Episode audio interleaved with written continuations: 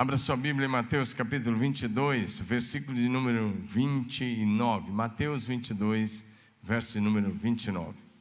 Estamos ao vivo pela TV Marília, canal 4, pelo YouTube, Instagram, Facebook, e você pode recomendar esse culto a alguém, porque Deus tem uma palavra transformadora, abençoadora, uma palavra que vai impactar muito a sua vida.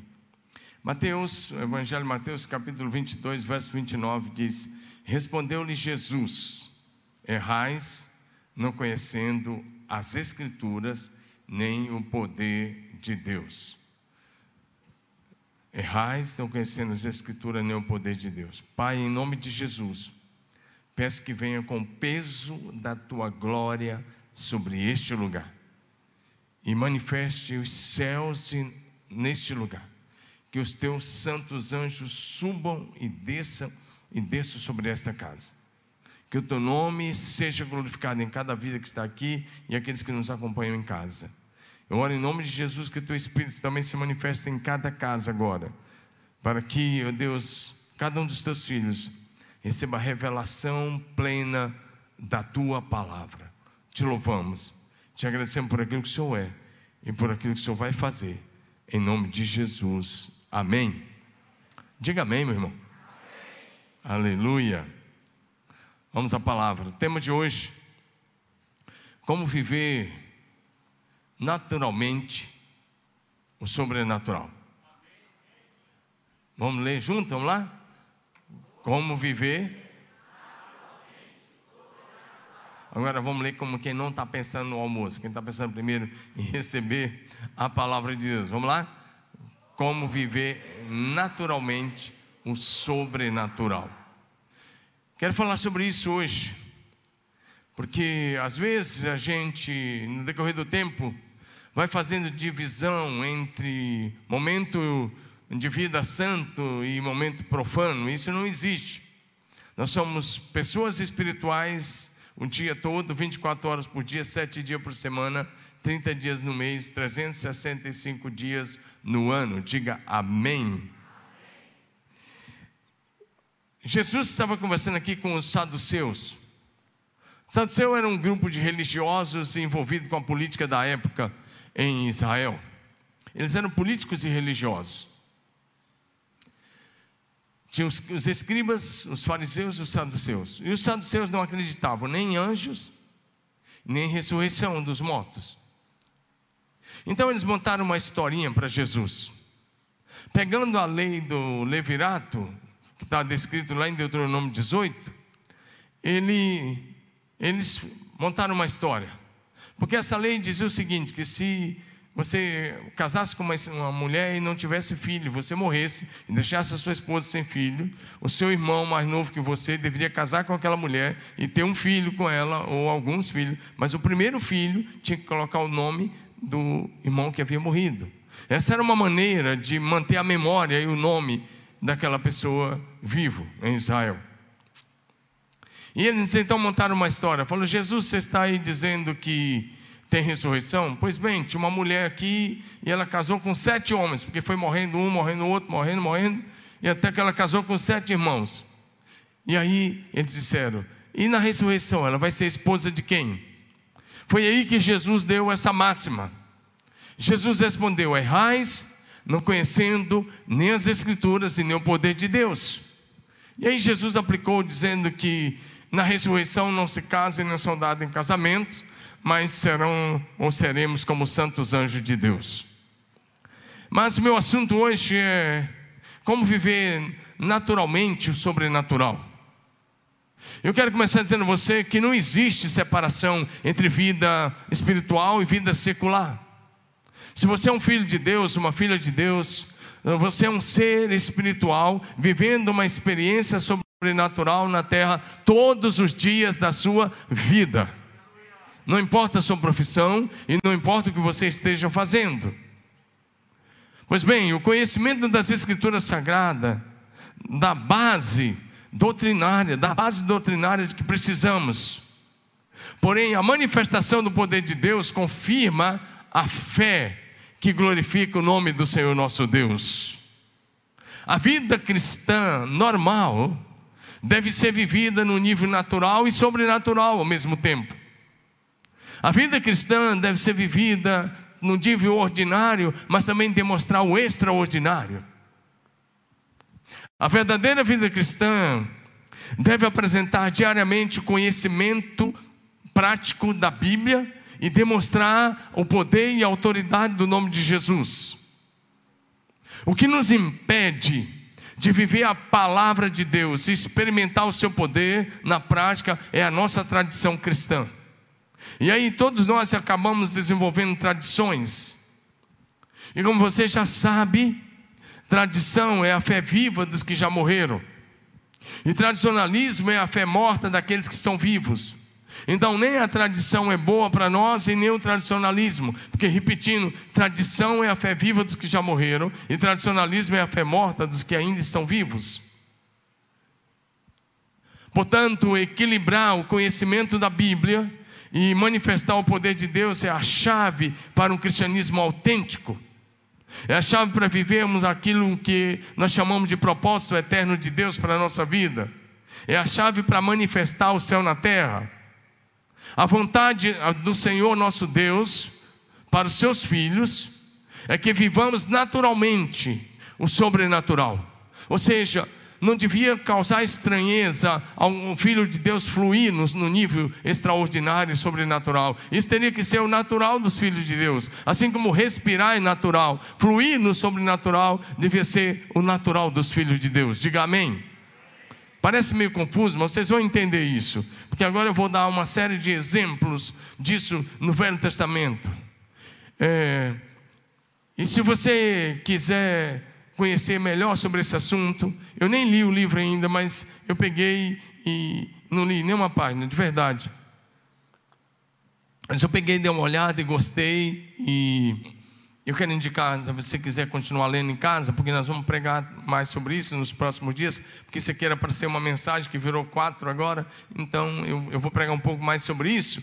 Agora, presta atenção numa coisa: se quiser ler um livro, tem um livro chamado Destravando os Céus.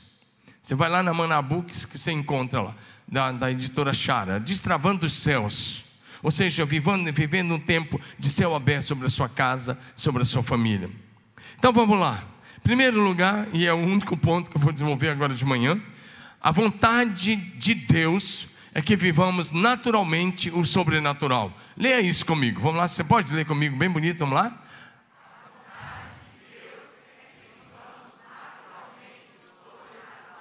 A vontade de Deus é que vivemos naturalmente aquilo que é o sobrenatural. E aí eu quero te dar alguns exemplos agora. Primeiro exemplo, quero olhar com você a experiência de José do Egito. José, filho de Jacó, que chegou no Egito com seus 17 anos, mas aos 30 anos ele interpretou o sonho que o rei Faraó havia tido. Daquele sonho da, famoso das sete vacas gordas, e que depois apareceram sete vacas magras, e aquelas vacas magras e feias devoraram as gordas. E sete espigas cheias, e depois ele vê sete espigas ralas que vão lá e devoram também as espigas cheias. E José foi lá e deu a interpretação correta. E nessa interpretação, José disse que os sonhos significavam sete anos, que viriam primeiramente sete anos de super safras que tudo que eles plantassem eles iriam colher em abundância. Mas depois viriam sete, an sete anos de muita seca e fome sobre todo o mundo da época. O que aconteceu? Então, diga comigo assim: sonhar. Todos vocês, fala, você que está com máscara, mas fala bem forte. Diga: sonhar, sonhar. é natural. Presta bem atenção no que, o que vai acontecer agora, que nós vamos estar explicando essa questão do natural e sobrenatural. Diga de novo: sonhar é natural. Ou seja, todo mundo sonha. É possível que todos vocês aqui, essa noite, sonharam com alguma coisa. Graças ao bom Deus, isso é muito bom, que 99% do sonho a gente não lembra no dia seguinte. Mas tudo aquilo que você fizer hoje, você vai sonhar de noite. Tudo. Inclusive, você vai sonhar que você teve aqui nessa casa. A questão é que depois Graças a Deus a gente não lembra de tudo. Mas você sabia que quando você não sonha mais, você está louco? Só os loucos não sonham. Então você sonha todo dia, porque o seu cérebro nunca para. E ele vai trazer de volta muitas coisas que você viveu eh, ou viveu durante o dia, na hora que você vai dormir. Agora, sonhar é natural. Diga de novo: sonhar é natural. Porém, diga comigo, porém, receber do Senhor, diga me receber do Senhor a revelação e a interpretação do sonho é sobrenatural. Amém? Até sonhar é natural. O rei Faraó sonhou, natural. José recebeu a revelação e interpretação sobrenatural. Ou seja, para José era normal. José chega lá e o Faraó fala com ele. Ele tinha 30 anos de idade. E José não treme na base, não. Ele fala: Não, tranquilo. Seus dois sonhos é um só. Vão vir sete anos de muita fartura e depois sete anos de muita fome. E aí ainda deu um conselho: o que você precisa é colocar um administrador e plantar o máximo e construir celeiros em todas as cidades e guardar mantimento durante os sete anos de fartura para suportar a fome. Ou seja, ele deu o sonho e deu o conselho para aquilo que o faraó deveria ah, fazer. Foi por isso que ele foi nomeado governador geral de todo o Egito. Diga amém. Outra coisa, a, a vida cristã deve ter, estar alinhada com o coração de Deus, porque alinhado com o coração de Deus, quando você está alinhado com o coração de Deus, Deus revela a você aquilo que ele irá fazer. Moisés era um homem que estava vivendo uma vida normal, natural, pastor de ovelhas, lá do sogro dele. Mas um dia ele vê uma sarça que está o fogo, está incendiada pelo fogo. Então uma sarça queimar era natural. Agora a sarça, o fogo queimar e não consumir nenhuma folha era sobrenatural. Diga amém. Então ele começa a ter uma experiência sobrenatural lá no Monte Sinai, e aí ele vai para o Egito e ele começa a viver experiências sobrenaturais no dia a dia, no natural das pessoas. Foi assim que ele arrasou o Egito com as dez pragas. E é preciso que a gente entenda isso. Você orar é natural, mas você levantar a mão para o céu e dar uma ordem e vir praga, seja o que ele nomeasse, era sobrenatural. Diga amém. Porque os filhos de Deus, olha bem para mim, os filhos de Deus são pessoas que têm contato e devem ter relacionamento não apenas no mundo natural, mas com o sobrenatural. O contato dos filhos de Deus é com a terra, mas também é com o céu, porque você fala com pessoas, mas você fala com Deus. Amém? E quando você está se relacionando, se relacionando com pessoas, é o natural que todo mundo faz. Mas ouvir Deus e transmitir a voz de Deus é para aqueles que vivem a experiência do mundo físico e do mundo espiritual. Diga aleluia! E essa é a vontade de Deus para a minha vida e para a sua vida. A Bíblia vai dizer para a gente algo interessante sobre Moisés, lá em Atos. Livro de Atos, capítulo 7, verso 22, vai dizer assim: que Moisés era um homem conhecedor de toda a ciência dos egípcios. Diga, natural. Diga, natural. Vamos dizer de novo. Conhecedor de toda a ciência do Egito. Diga, natural. Porque isso os cientistas da época conheciam. Conhecer a ciência é natural. O mundo natural, você se torna um conhecedor, um, um cientista, um, seja o que for. Conhecer a ciência é natural. Agora, ser poderoso em palavras e obras para Deus é sobrenatural. Diga amém. E você é chamado para conhecer a, intelectualmente o que acontece nesse mundo. Você tem que ler a Bíblia com um olho na Bíblia e também no que está acontecendo a nível de mundo, a nível sociológico, a nível histórico, a nível político. Você tem que conhecer, mas ao mesmo tempo, Deus quer que você flua no nível do sobrenatural. Porque é assim que os céus se manifestam na terra, e os céus querem se manifestar na terra, mas o céu vai se manifestar na terra através da minha vida e através da sua vida. Quando você anda, vive um cristianismo só no, olha bem para mim, quando você vive um cristianismo só no nível natural, você vive apenas um cristianismo intelectual.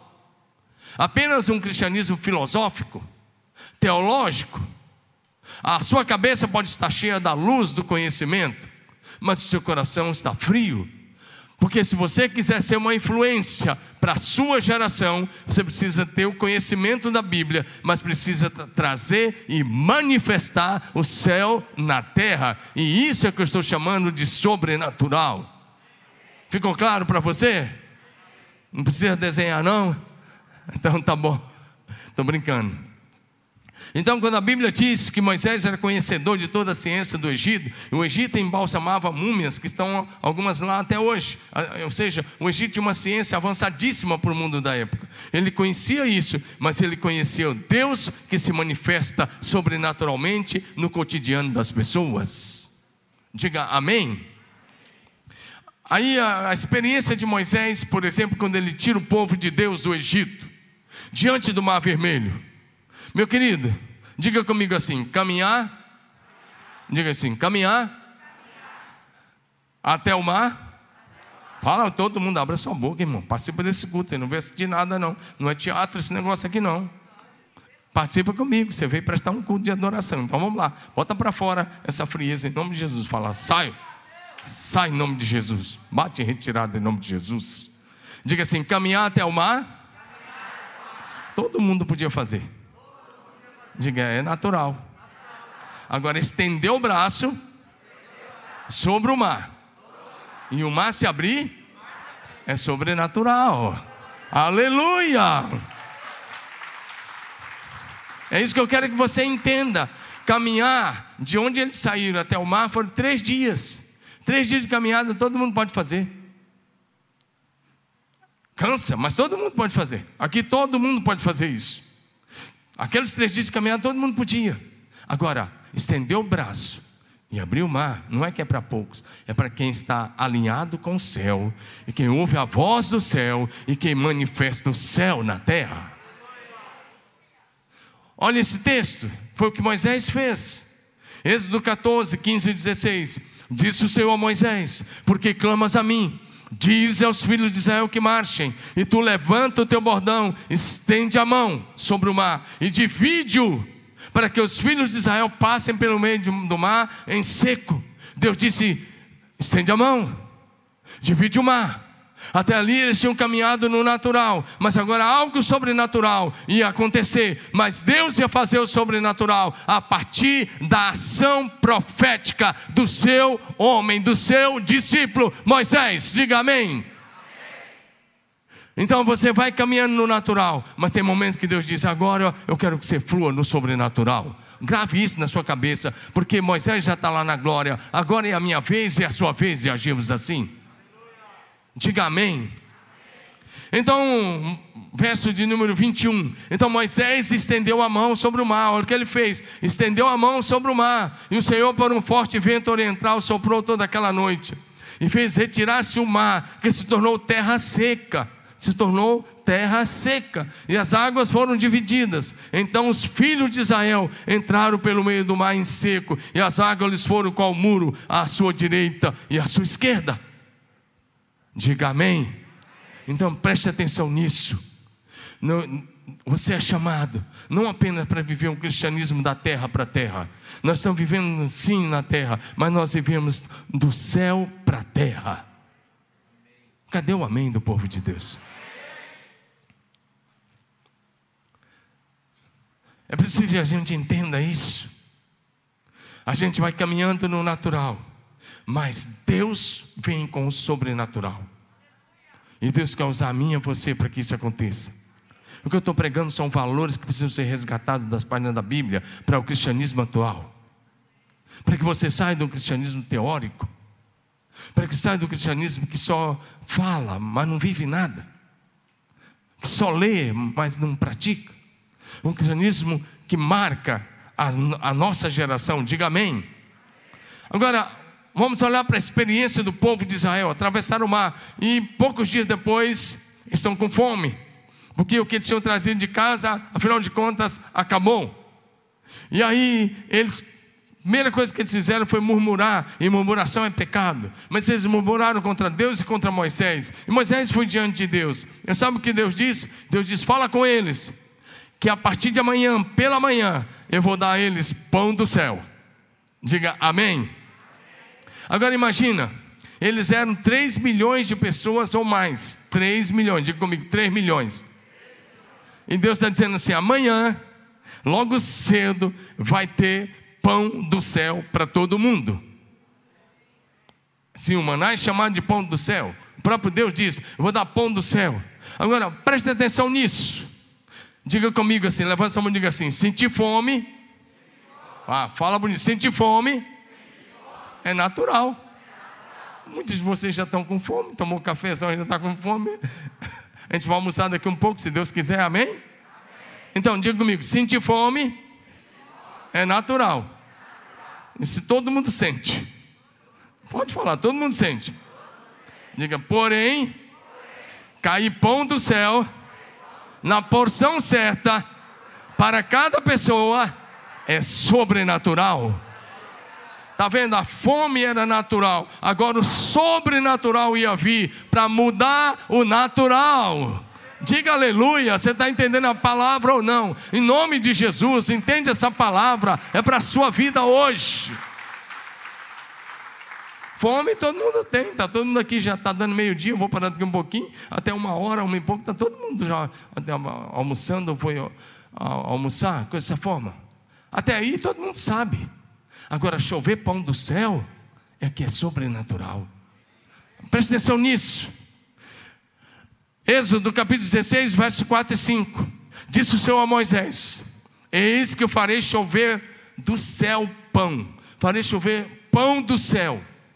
E o povo sairá e colherá diariamente a porção certa para cada dia, para que eu ponha à prova se anda na minha lei ou não dar-se-á que ao sexto dia, na sexta-feira, prepararão o que colherem, e será o dobro. Ele está dizendo, de domingo a, quinta, vai cair uma porção certa para cada um daqueles 3 milhões de pessoas. Ele disse, mas na sexta, porque no sábado o maná não caía, na sexta vocês vão colher porção dobrada de domingo a quinta, se eles guardassem para o dia seguinte, cheirava mal, criava bichos e provocava a ira de Deus. Mas da sexta para o sábado, nada disso acontecia. E diga assim: Deus é assim. Fala, Deus é assim. Diga, eu preciso viver. Fala bonito, eu preciso viver. Na dependência do que diz a palavra do Senhor Jesus. O pão nosso de cada dia nos dá hoje. Eles tinham que viver isso literal. 40 anos, e todos os dias tinham que viver isso. Pão nosso de cada dia nos dá hoje. Caía na porção certa para cada dia. Ei, para de querer estar no controle do que vai acontecer daqui a alguns anos. Viva cada dia com Deus. Eu vou te dizer por quê. Porque o testemunho de Davi, no Salmo 37, verso 25 é: Fui moço e agora sou velho. Porém, nunca vi o justo desamparado, nem a sua descendência a mendigar o pão. Ande com Deus, e Deus vai cuidar de você. E eu te afirmo pela palavra: nem você, nem os teus filhos, nem os seus netos, nem os seus bisnetos nunca irão mendigar o pão. Eles serão abençoados e próximos nessa terra.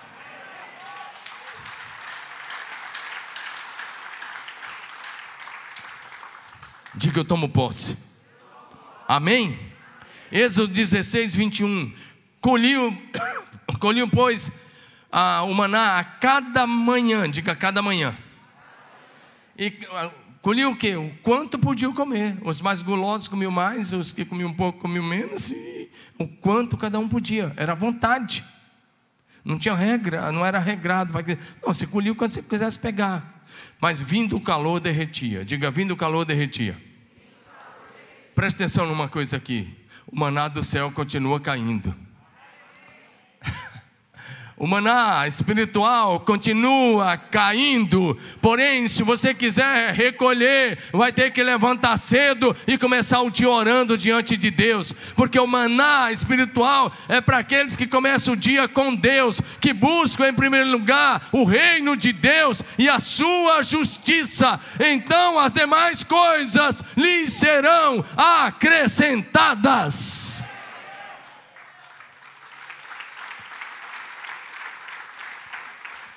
Ei, você que quer dormir até 10 horas da manhã, 11 horas da manhã, não vai pegar maná do céu, não. Quando você levantar, já derreteu. O povo tinha que levantar cedo. Não dava para ficar na tenda até 8 horas. Eles tinham que levantar bem cedo. Nós temos oração todo dia, 10 para as 6 da manhã, que é o maná. Começa a orar conosco. Começa a orar. As mulheres, e eu acompanho. Porque quando eu vejo que a minha esposa vai levantar, eu estou lá também. Ela vai para um cômodo, eu fico lá no quarto, orando. As, as mulheres, pelo menos quatro manhãs por semana, elas começam a orar às cinco da manhã. Como é que eu sei? Porque eu vejo a minha esposa orando. Hoje mesmo foi um dia. Ela levantou às cinco da manhã. E elas oram. E tem homens também lá, tem alguns homens que estão acompanhando aí. Marcos Paulo é um deles.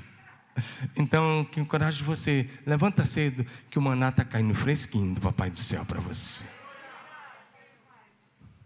Levanta cedo. Todo dia Deus nos dá uma palavra, a gente reparte. Todo dia, todo dia. Todo dia. E a gente está lá. Diga amém. Êxodo 16, 31. Deu-lhes a casa de Israel o nome de Maná. Era como semente de coentro, branco e de sabor como bolos de mel. Esse é o sabor do maná. Eu já comi maná. De verdade, não é brincadeira não. Porque eu fui no Iraque há vários anos atrás, foi 2008. Acho que foi 2008. Eu fui ao Iraque e lá na região norte do Iraque tem uma montanha que ainda cai o maná. É verdade, ainda cai. E aí um pastor da primeira batista de Bagdá, ele tinha vindo aqui, tinha ficado uma semana. O pastor Nabil, e ele me presenteou com alguns quilos de maná, que uns 3, 4 quilos. Como é que eles fazem? Até hoje o processo é o mesmo, mas só cai no mundo nesse lugar. Então, é, eles ah, têm as plantações lá de laranja, tangerina, qualquer que seja a planta lá, tem muita plantação de é, oliveiras, né, que é a azeitona. Então, eles vão de madrugada, 5 horas da manhã, antes do sol nascer, o processo é o mesmo. E aí eles colocam assim, toalhas embaixo das árvores, sobe na árvore, sacode um pouco, cai da, dos galhos. Eles vão lá junto com as mãos meio juntam direitinho, corre para casa, coloca na geladeira ou no freezer. Depois eles vão lá, colhem as flores da laranjeira, da mexerica, né, pocã, essas coisas aí. E as flores que são comestíveis, eles misturam com o maná. E eles fazem o maná e eles vendem. Tem o maná xinguilim também, isso não adianta você comprar. Né? Tem uns é, falsificados lá. Mas tem o verdadeiro. E esse que o pastor nos deu era verdadeiro. Eu até celebrei uma ceia com o pessoal aqui. Mas é a mesma coisa, se deixar no sol ele vai derreter. Agora, Presta atenção nisso, eu já vou andar. Mas é interessante o cuidado de Deus. Porque aqueles 3 milhões de pessoas comeram maná 40 anos.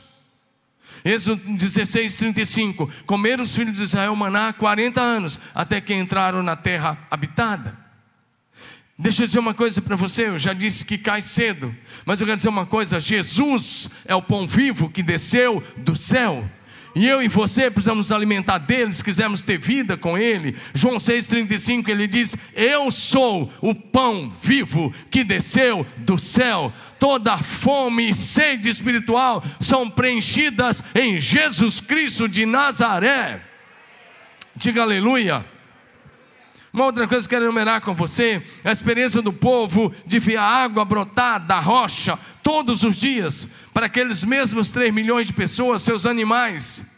Lá no deserto, você sabe, não tem água, mas como é que 3 milhões de pessoas iam beber? Só para você ter ideia, Marília tem 200 mil habitantes, 240 mil. Agora imagine 3 milhões de pessoas, quantos litros de água eram necessários?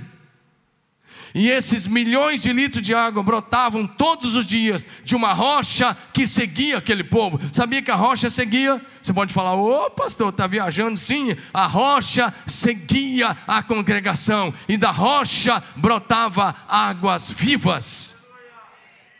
Meu querido, senti sede, diga comigo, senti sede. Não, fala bonito, senti sede. É natural. Todo mundo vai tomar água. Vou até tomar aqui um golinho para você lembrar. Diga assim de novo: sente sede. É natural. Agora, a água brotar da rocha para 3 milhões de pessoas e, e os seus animais beberem é sobrenatural. Diga aleluia.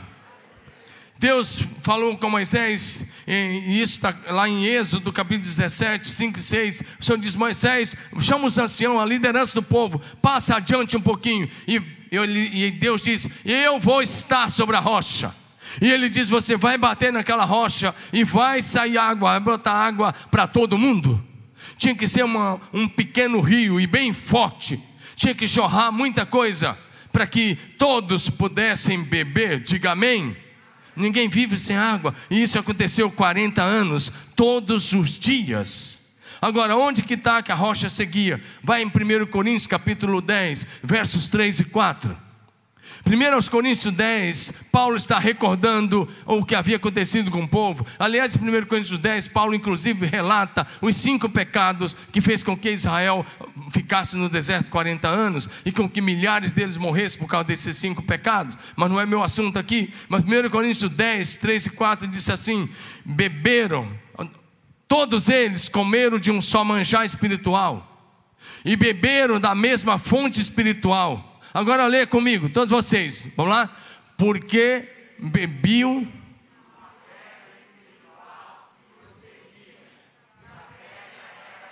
Eu quero que você leia bem alto. Nós estamos cultuando ao Senhor, meu irmão.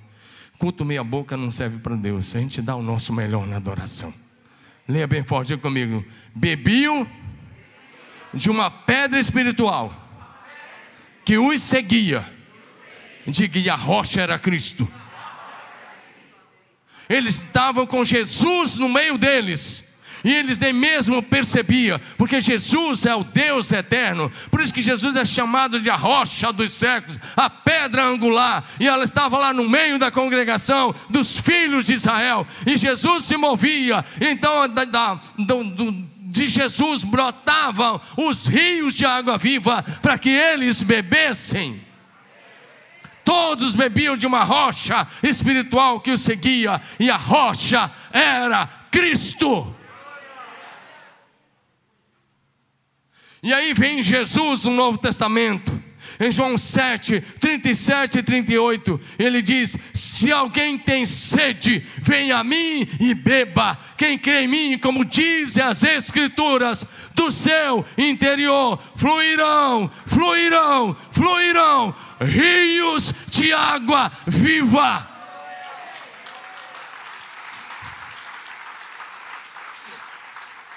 Jesus é a fonte. Diga amém. Toda sede espiritual é preenchida em Jesus. Toda fome espiritual é preenchida em Jesus. Então, sente fome, sente sede, é natural. É o mundo natural, é o dia a dia. Uma pessoa normal pode tomar até 4 litros de água por dia. Diz que o ideal é tomar mais de 2 a, 2 a 4. Agora, beber de Jesus é só para quem tem fome e sede por mais dele. Diga aleluia. Diga glória a Jesus. Eu quero enumerar uma última coisa.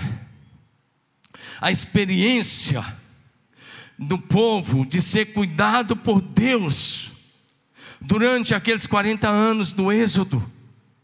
Deus cuidou daquele povo de uma forma especial, além do maná, além da água, a nuvem estava por cima deles de dia, e aquela nuvem era transformada numa coluna de fogo de noite.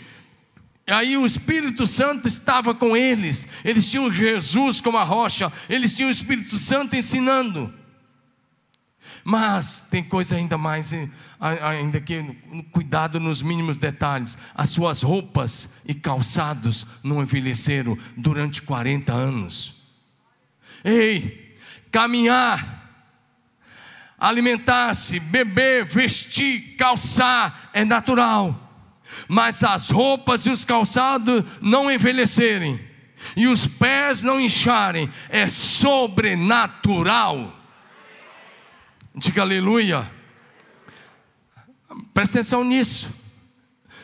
O texto vai mostrar para a gente de Neemias capítulo 9, verso 19 a 21, tudo que eu acabei de mencionar. Todavia, tu, pela multidão das tuas misericórdias, não os deixaste no deserto. A coluna de nuvem nunca se apartou deles de dia, para os guiar pelo caminho, nem a coluna de fogo de noite, para eles alumiar o caminho por onde haviam de ir e lhes concedeste o teu bom espírito. Deus deu o Espírito Santo para os ensinar. Não lhe negaste para a boca o teu maná, a água lhe deste na sua sede. Desse modo, olha o, o, o, testemunho da Bíblia. Desse modo, os sustentaste 40 anos no deserto. Diga, e nada lhes faltou. Diga de novo: nada faltou. E o texto diz assim: nada lhes faltou. No deserto, Deus supre você e nada lhes falta. Nada te faltará em nome de Jesus. Diga amém. As suas vestes não envelheceram e os seus pés não incharam. Eu trabalho todo dia, o dia todo. E às vezes eu vou para o escritório, e só de ficar, às vezes, ah, várias horas com os pés para baixo, na mesma posição, eu chego em casa e meus pés estão inchados. Eu falo, cara, aí toda vez eu penso nisso. Eu fiquei oito horas com o pé para baixo, às vezes fico um pouco mais, e os pés estão inchados. E eu nunca bebi nem fumei, nunca fui pé d'água, porque tem quem enche a cara de, de álcool é que vira pé inchado, né? E aí, eu lembro desse negócio de pé inchado, é quando o cara bebe muito, que já chamavam nos bares de pé inchado. Ah, mas nunca fiz isso. E eu chego assim, pé inchado, eu falo, cara, mas peraí, Deus, e aqueles caras caminharam no deserto 40 anos, no sol, né, tinha nuvem, mas estava abafado, calor do deserto, eu sei o que é deserto. Eu já fui em vários desertos. E eu estou no escritório, às vezes até com ar-condicionado, estou sendo com o pé inchado. Mas os pés deles não incharam. Diga assim: cuidado de Deus. Diga, cuidado de Deus nos mínimos detalhes. Vira para o teu vizinho de cadeira, você não precisa tocar nele. Diga assim para ele: Deus, fala com o profeta: Deus cuida de você nos mínimos detalhes. Diga, Deus cuida até dos seus pés. Diga amém. Imagina você, eu, eu não ia querer essa experiência, mas aconteceu porque era necessário. Diga, era necessário. Hoje a mulherada não ia querer isso nunca. Né? Imagina usar a mesma roupa há 40 anos. E o mesmo calçado, 40 anos. E o calçado crescer nos pés das crianças, junto com o pé. É o que disse os teólogos, que provavelmente foi isso que aconteceu. Agora, eu disse no culto anterior que lá atrás, eu acabei de ver uma foto do pastor Enéas. Ô, ô, ô Jean, bota o Enéas para cantar. Ele cantava, ele era. Ele, ele não era empresário da banda, não, ele tinha uma banda. Eu acabei de ver uma foto do pastor Enéas, que não é de tão longe assim, dos anos 80. E no, e, Agora presta atenção. Você estava com aquele sapato que eu falei? Estava. Agora olha para mim. Era tremendão o nome do sapato. Tinha um sapato esse chamado tremendão. O bicho tinha um salto, uma plataforma. Imagina homem de salto, desse tamanho. Só que não era salto fino, era grosso. E, e tinha uma sola que descia até embaixo no sapato. Imagina um sapato quadrado, feio para pega, mais, mais feio, salto alto e um homem de, de salto, aquele sapatão que é dessa altura o salto, e, e, meio quadradão, cheio de costura, e calça boca de sino. Sabe o que é uma calça boca de sino? Era uma calça que descia apertada até de joelho, e do joelho para baixo você não sabia mais se era calça ou se era saia. A minha esposa está com uma aqui, mas ela dava o dobro dessa daí. Agora, imagina um trem feio desse. Agora imagine você ter que usar isso 40 anos. Você saiu do Egito com um negócio daquele. Você tem que usar 40 anos. A vantagem, pastor, é que aquilo lá ia matar os escorpiões. Você podia pisar no escorpião com aquilo. Agora, foi o que aconteceu aqui. Eu, tô, eu, só brinquei com essa questão das modas, porque eu vi essa moda. As modas mudam, vêm e vão. espero que essa nunca volte, porque era feio demais. Agora, presta atenção: a roupa deles não envelheceu. Porque não tinha fábrica de roupa no deserto, não tinha onde comprar roupa, não tinha feirinha, não tinha nada. Eles tinham que depender daquilo. Diga assim: cuidado de Deus, nos mínimos detalhes. E os pés não incharam, sabe o que significa? Cuidado de Deus com a saúde deles. Diga aleluia. Diga assim: Deus cuida de mim. E a última coisa, o pessoal do louvor já pode até subir. Deixa eu dizer uma coisa. A última coisa que eu quero enumerar é o cuidado de Deus com a sua saúde. Se você pode levantar sua mãe e diga: Minha saúde está nas mãos de Jesus. Diga de novo: a minha saúde está nas mãos de Jesus. Agora, como um profeta sobre a sua vida, diga: Eu tenho a saúde de Jesus. Diga de novo: Eu tenho a saúde de Jesus.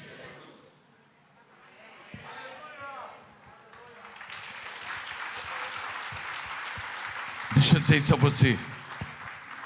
Deus deu uma experiência. E aquele, aqueles 3 milhões de pessoas que permaneceram, nenhum deles adoeceu em 40 anos. Ei, presta atenção, nenhum deles adoeceu em 40 anos. Diga amém. amém.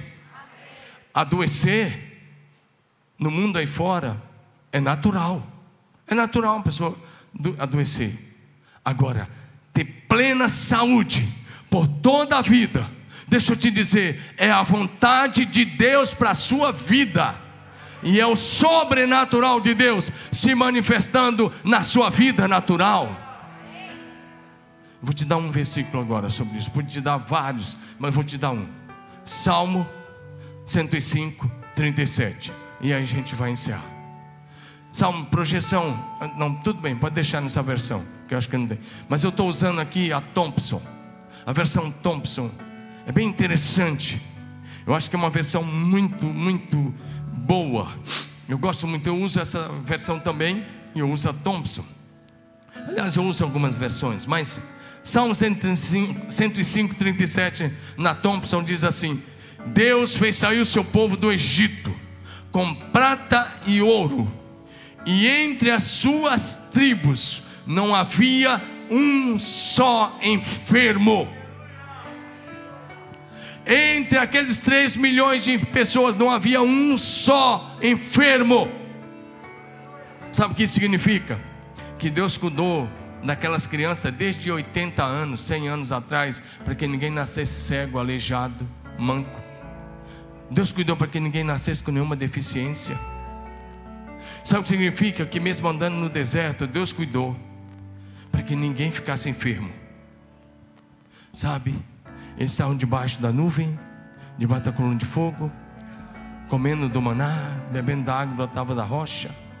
Estavam desfrutando da bênção da saúde que Deus dá com prazer aos seus filhos. Deixa eu encerrar dizendo uma coisa: para com essa historinha de que adoecer é normal, que depender de remédio é normal, que para de valorizar a tua doença. Está cheio de cristão dizendo, não, porque eu tenho isso, porque a minha doença é isso. Para começar, se você está falando isso, está falando linguagem da cultura deste mundo. E a linguagem que reflete a cultura do inferno. Porque a cultura do céu, a linguagem da cultura do céu é a linguagem da fé. Olha para mim, a linguagem da fé. É a linguagem da saúde. Você pode estar atravessando um problema, sim, é natural atravessar, mas declare a saúde e a cura de Jesus sobre a sua vida. Quem está falando isso para você é um cara que já adoeceu várias vezes, que sabe o que é isso, mas que sabe o que é declarar a saúde de Jesus, experimentar a cura de Jesus. Para de pensar que o sofrimento te purifica. Sofrimento não purifica ninguém, isso é budismo, isso é karma no lado do budismo, isso é espiritismo. O que te purifica é o sangue de Jesus. Levante-se em seu lugar. Deus quer que você tenha saúde. Adoecer pode ser natural, mas viver a plena saúde é a vontade de Deus expressa na sua palavra para a sua vida e é o sobrenatural de Deus para a sua vida. Se você precisa de um milagre, agora é a sua hora. Nós vamos cantar e vamos orar.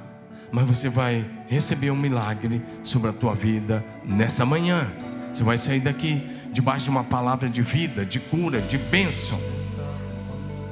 E você que está em casa vai ser abençoado aí, onde você está.